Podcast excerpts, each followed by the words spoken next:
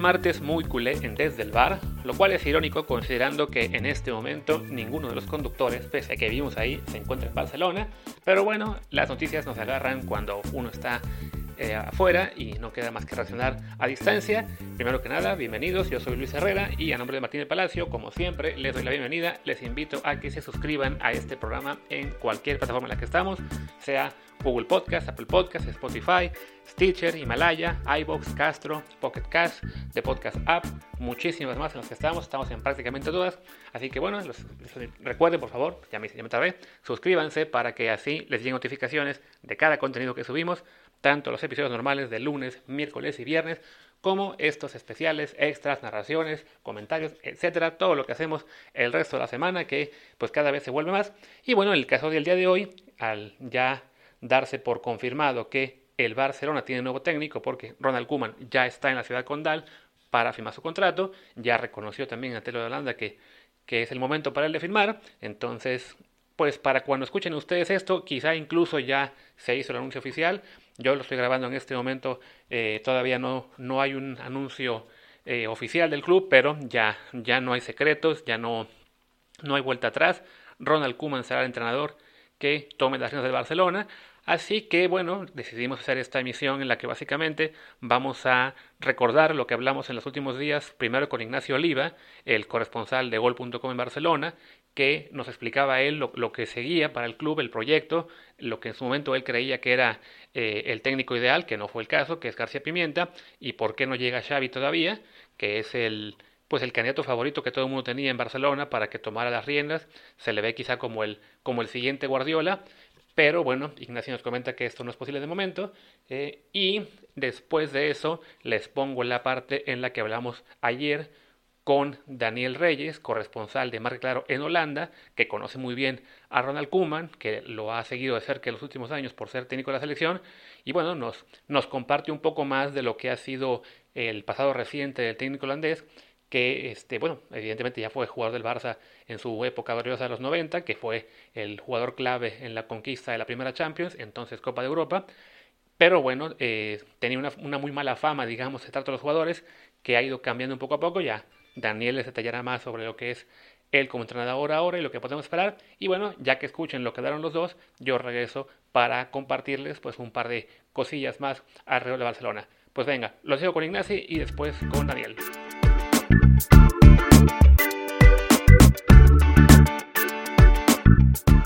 Que me imagino que Xavi seguirá viendo a la distancia lo que pasa y no querrá venir al menos hasta que Bartomeu esté fuera. Xavi ya, lo acaba de comentar en, una entrevista que se publicó hace un par de, semanas que, él no, no, ve claro venir. ¿Por qué no ve claro? Porque él quiere un proyecto que esté empezando, no uno que esté acabando. Él viene con muchas ideas, con muchos cambios en la, en la estructura técnica, mm, profesional, profesionalizarla de, de, nuevo, pero de arriba abajo, no solo de la del primer equipo, también la dirección técnica y también la, estructura en, la masía. El cambio que, que trae Xavi es estructural. Eh, Bartomeu, insisto, está ahora mismo con 13 directivos, el mínimo exigible, sin vicepresidente deportivo, sin director técnico, sin un entrenador confirmado. Eh, Xavi no viene a aguantarle la vela a nadie. Xavi quiere venir a ganar. Y, yo entiendo que con un proyecto eh, que se está acabando no va a venir. Eso no significa que las elecciones las pueda ganar el candidato continuista y Xavi vendría también con el Xavi, será el próximo gran entrenador del Barcelona, gran, entendido a nivel de proyecto. Luego, después las cosas igual no funcionan, tengo mis dudas y podemos hablar de ello también, pero ah, antes ah, habrá un entrenador puente. El siguiente, no tengo ninguna duda de que será Xavi después de las elecciones con cualquier candidato. Mientras tanto, el puente, yo tengo muy claro que el mejor eh, está en la casa y es eh, Francesc García Pimienta, el entrenador del filial, pensando en una transición y en el regreso al origen. Eso es lo bueno que tiene el Barcelona. Cuando un club acaba un ciclo, tiene que reconstruirse. Y, a veces, como cuando tienes hijos, los niños no llegan con manual de instrucciones, pero es que el Barcelona tiene un manual de instrucciones para reconstruirse, a diferencia de muchos otros clubes que no lo tienen. Eh, yo partiría de ahí, Mm, me lo tomaría con calma durante uno o dos años, como está haciendo el Real Madrid, que al final se ha encontrado con una liga y, paciencia para, para, adelante. Poder a los de Jong, a los Ricky, Ansu, podrá salir mejor o peor, pero serán decisiones coherentes con la historia del Barcelona y con la situación actual, porque no tiene sentido gastarse, gastarse 111 millones de euros que no vale Lautaro para poner un parche y alargar la agonía para que te metan 15 el año que viene.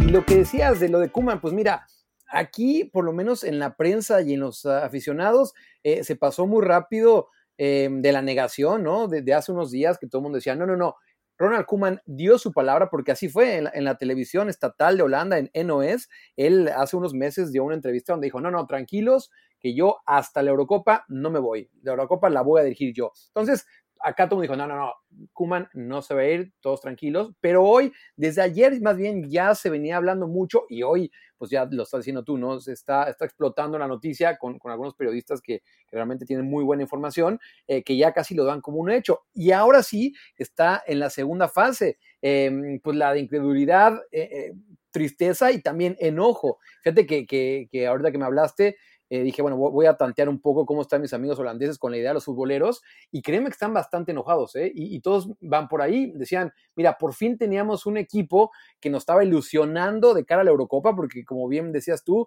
eh, en el último Mundial y en la última Eurocopa, Holanda ni siquiera calificó. Eh, yo sé que en México dicen que es la maldición del no penal, pero lo cierto es que en estos años, pues Holanda no había tenido una buena selección y lo que es más importante, no había tenido un buen entrenador. Eh, lo de Dali Blind y lo de Dick Advocat fue muy pobre y cuando llegó Ronald Kuman, créeme que le había cambiado eh, la cara a este equipo que ahora yo no sé qué piensan ustedes, pero yo sí creo que era candidato a ganar la Eurocopa. Ahora bien, con la partida de Ronald Kuman, ahora sí estoy casi seguro que las oportunidades de, Holanda para, para ser campeón de la Eurocopa bajaron bastante. Se había mencionado eh, ayer o antier que, había una, que se había planteado la posibilidad de que el Barça le permitiera eh, apartarse temporalmente del club para dirigir a la selección en la Eurocopa. ¿De esto se ha descartado por completo? No, no se ha descartado, eh, Luis, pero Sí se ha hablado también por acá, sí, sí se, se ha eh, manejado esa, información, pero nadie la da como, como realista, porque, eh, mira, e, entrenar al Barcelona pues no es cosa sencilla y, realmente si es un trabajo de tiempo completo. Eh, todos sabemos que a lo mejor dirigir a una selección nacional, a lo mejor no te llevaría tanto como si a un club, pero bueno, si estamos hablando del Barcelona, creo que no se podría sostener. Y, teniendo en cuenta también que eh, septiembre y octubre eh, la va a tener bastante pesada con partidos amistosos, con la Nations League, entre ellos el partido contra México el 7 de octubre. Así que yo, creo que eso ni el Barcelona ni la Federación Holandesa lo aceptarían. E, es, es, lo que yo creo y es más o menos es lo que he tanteado por acá.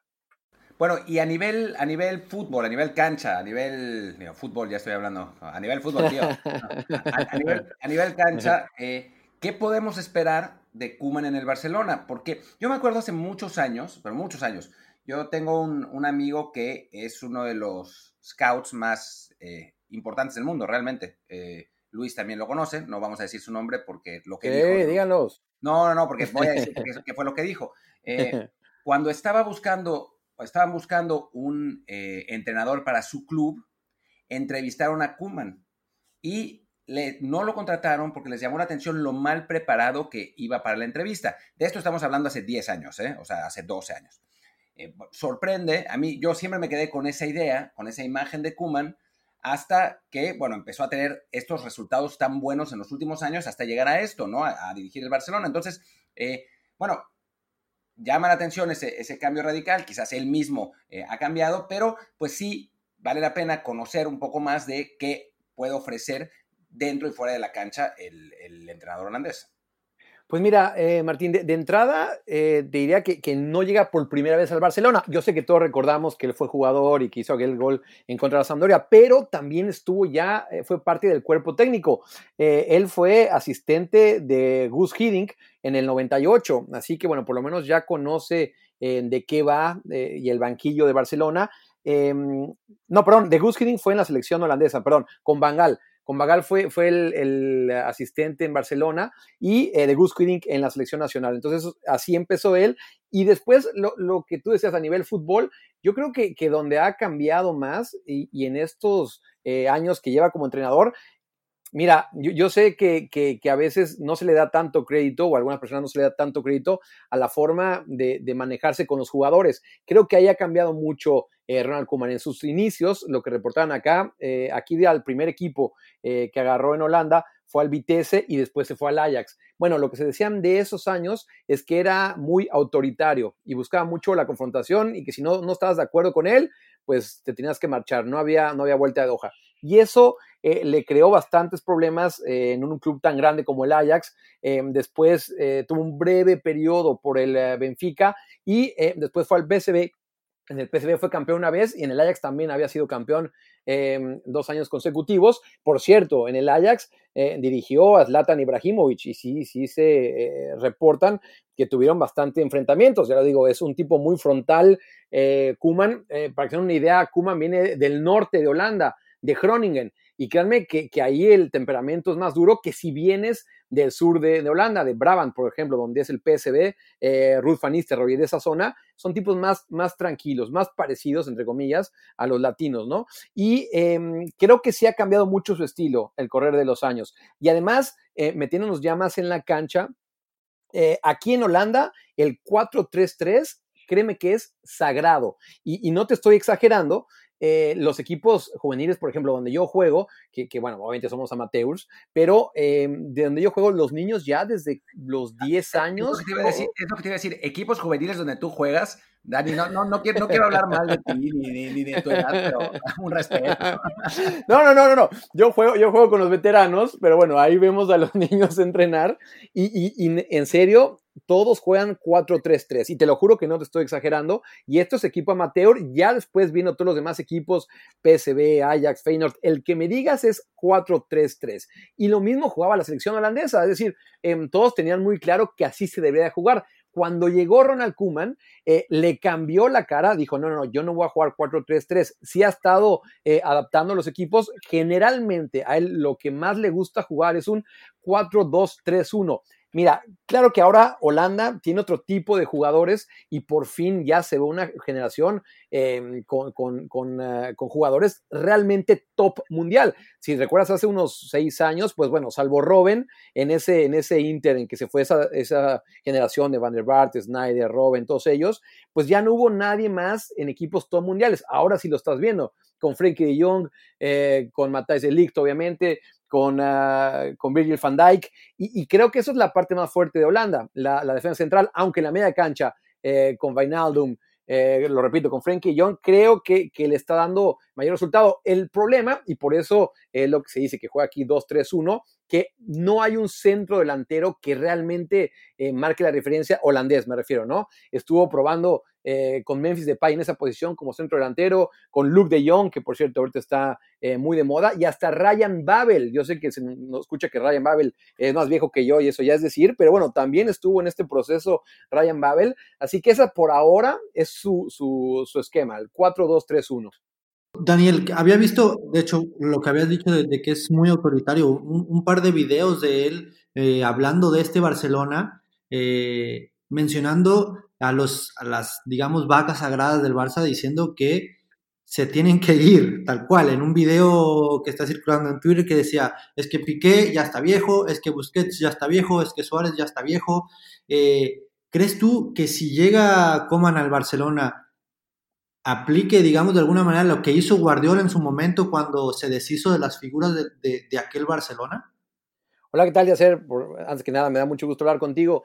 Mira, yo, creo que esa es una de las cosas que, que, a los directivos del Barcelona, bueno, ustedes viven por allá, entonces tienen mejor esa información, pero yo sí creo que es algo que sí les llamó la atención o que buscaban, alguien que, pueda llegar y decirle, como tú dices, a Piqué, ¿sabes qué, Piqué? Vámonos. Eh, digo, no sé si se lo vaya a decir a Messi, no sé si sea lo mejor eh, que se vaya a Messi, es otro tema, pero sí creo y estoy convencido de que sí lo va a hacer. Si él piensa que hay un jugador que ya no tiene ni presente ni futuro en el Barcelona, no le va a temblar la mano. Y mira, y es muy de los holandeses. Eh, recordamos también cómo le fue a, Van Gaal en el Barcelona. Y aparte, eh, repito, él, él, fue asistente de Van Gaal, aunque después, cuando Van Gaal era el director deportivo del Ajax y Ronald Koeman el entrenador, tuvieron muchos problemas. Eh, pero bueno, ya creo que ahorita ya son amigos otra vez.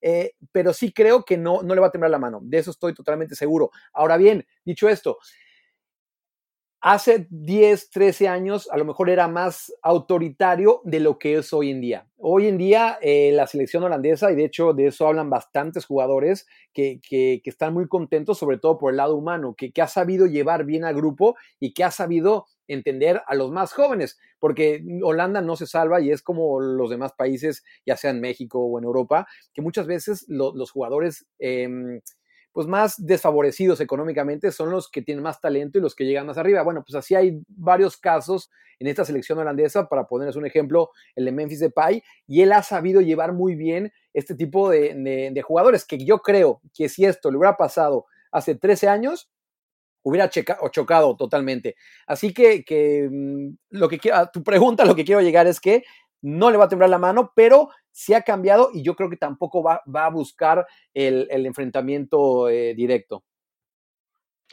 Lo que sí es que, bueno, ya, ya desde que el propio Piqué reconoció el día que perdieron 8-2 que eh, quizás es momento de que se vayan algunos, incluido el mismo, y a su vez llega Kuman, un, un, un técnico que ya está grabado, que piensa que algunos es hora de que salgan, pues también le servirá de un poco de escudo a la directiva para hacer una renovación a fondo de la plantilla que sí, también habrá que ver si, si eso incluye o no a Messi, que ya hablamos incluso también un poco el sábado de que cree, yo, yo en particular creo que, que para Messi lo mejor sería, sería cambiar de aires, pero bueno, es una posibilidad que evidentemente luce difícil por, por todo lo que representa él, pero sí, bueno, sí podemos esperar que haya bastantes salidas en el Barcelona. Hoy mismo se hablaba de que Luis Suárez podría volver al Ajax, donde sí. de joven, pero bueno, de otro lado, evidentemente se tendrá que pensar en qué jugadores tendrá que que, que llevar eh, Kuman, eh, la directiva, al Barcelona para ese nuevo proyecto.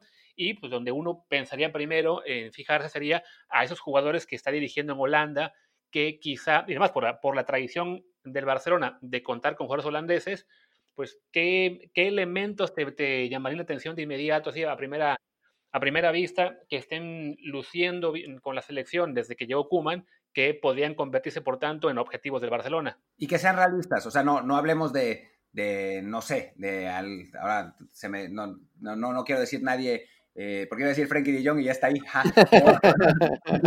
que sean realistas, alguien a quien pueda, que, que, pueda contratar, que no, que no haya que pagar eh, de like. Sí, una, sí, sí, no, no, entiendo, entiendo perfecto. Mira, eh, pues yo creo que el caso que les acaban de mencionar es el de Memphis Depay. Eh, no le fue bien en el Manchester United, ahora en el Lyon creo que sí la está rompiendo, tuvo una lesión bastante grave y afortunadamente para él eh, pudo regresar para ese partido contra la Juve y ahora este, le fue bastante bien eh, contra, contra el Bayern Múnich, aunque no fue la estrella, pero bueno, creo que eh, esa podría ser porque hay otro tema, le queda un año de contrato en el Lyon. Entonces, eh, y no ha eh, firmado una extensión de contrato.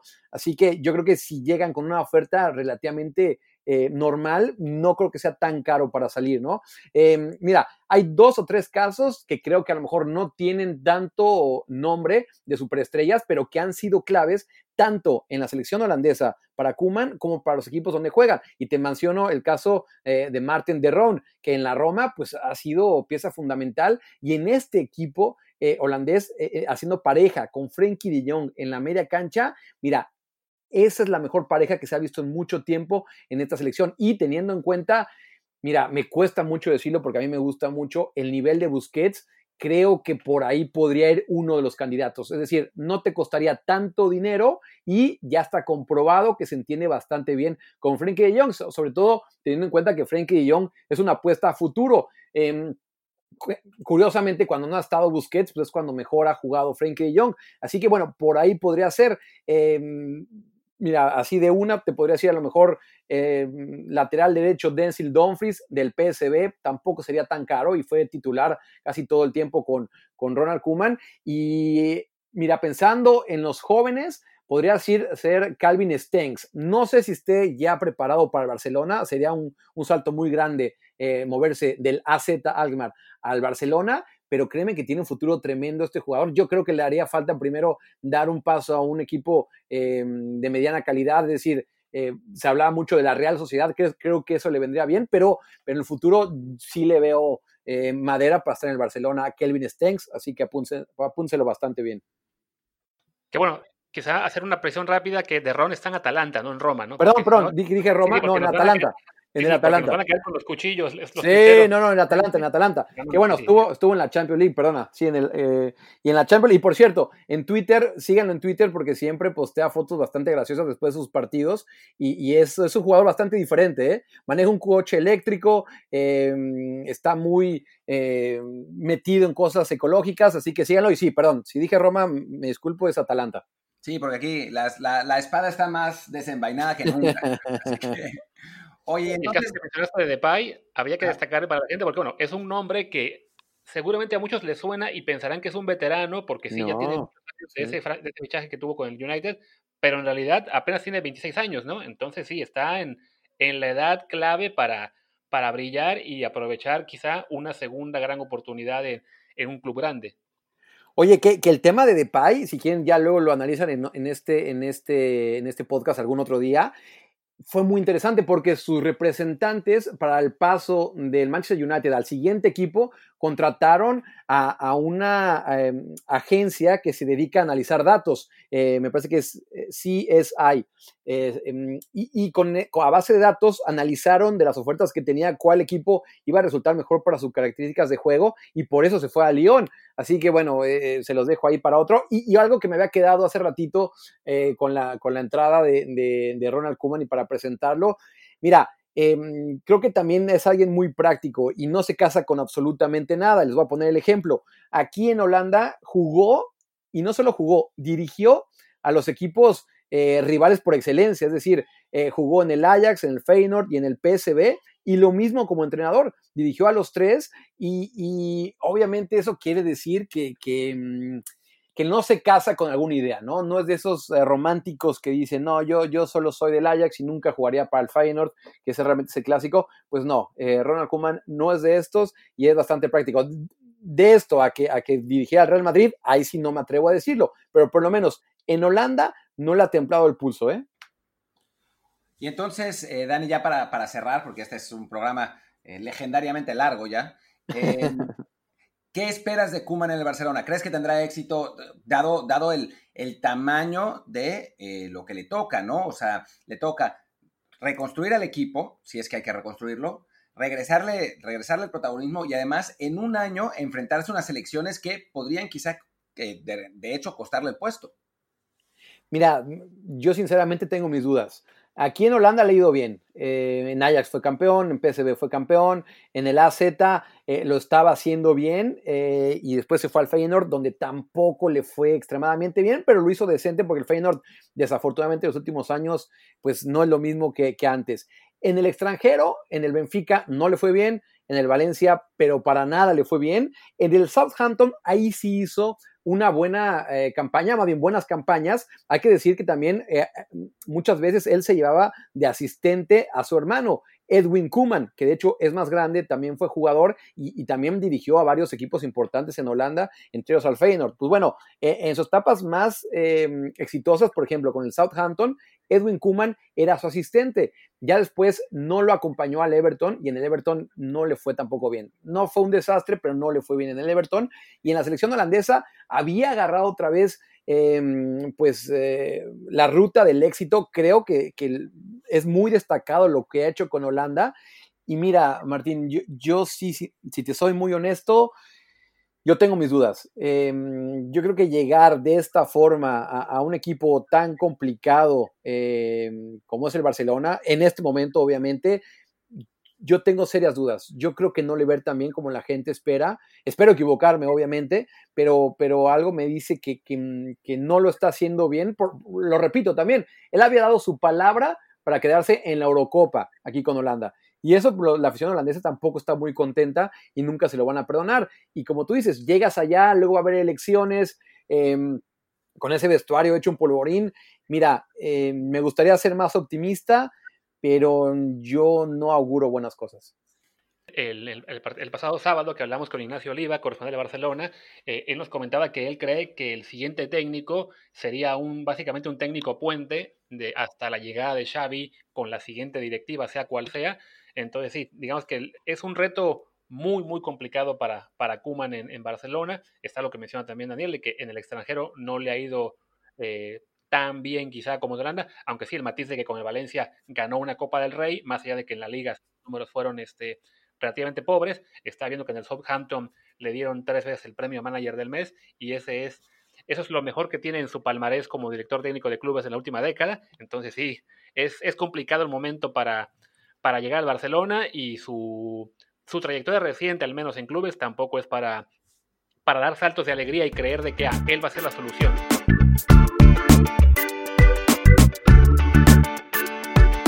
Pues ahí está lo que hablamos con Ignacio Oliva y Daniel Reyes, gracias a ambos, corresponsales en Barcelona y en Holanda.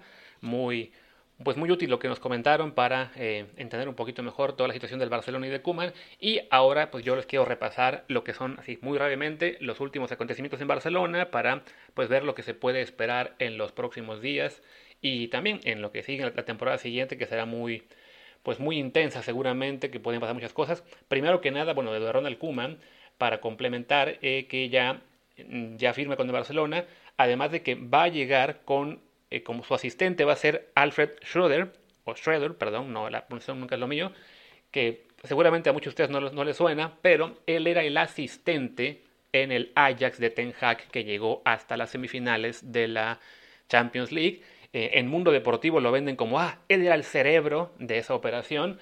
Evidentemente, pues también el mundo deportivo, les hemos ya comentado, es un medio prácticamente oficialista, eh, con, mucho contacto con la directiva del Barça, pero bueno, es cierto que este, que este señor sí es un, un entrenador eh, eh, reconocido, importante, que en este caso como asistente, bueno, sobre todo como asistente, pero sí este, es una buena pieza para, para la llegada del Barça, conoce muy bien a De Jong, por ejemplo, también con eh, puede ser útil para ayudarle a Kuman. Este último año estuvo dirigiendo al Hoffenheim en Alemania, eh, salió, no, le fue muy bien, entonces recién su contrato en junio, y bueno, ahora será el segundo entrenador del Barcelona, una pieza evidentemente importante para la llegada de Kuman.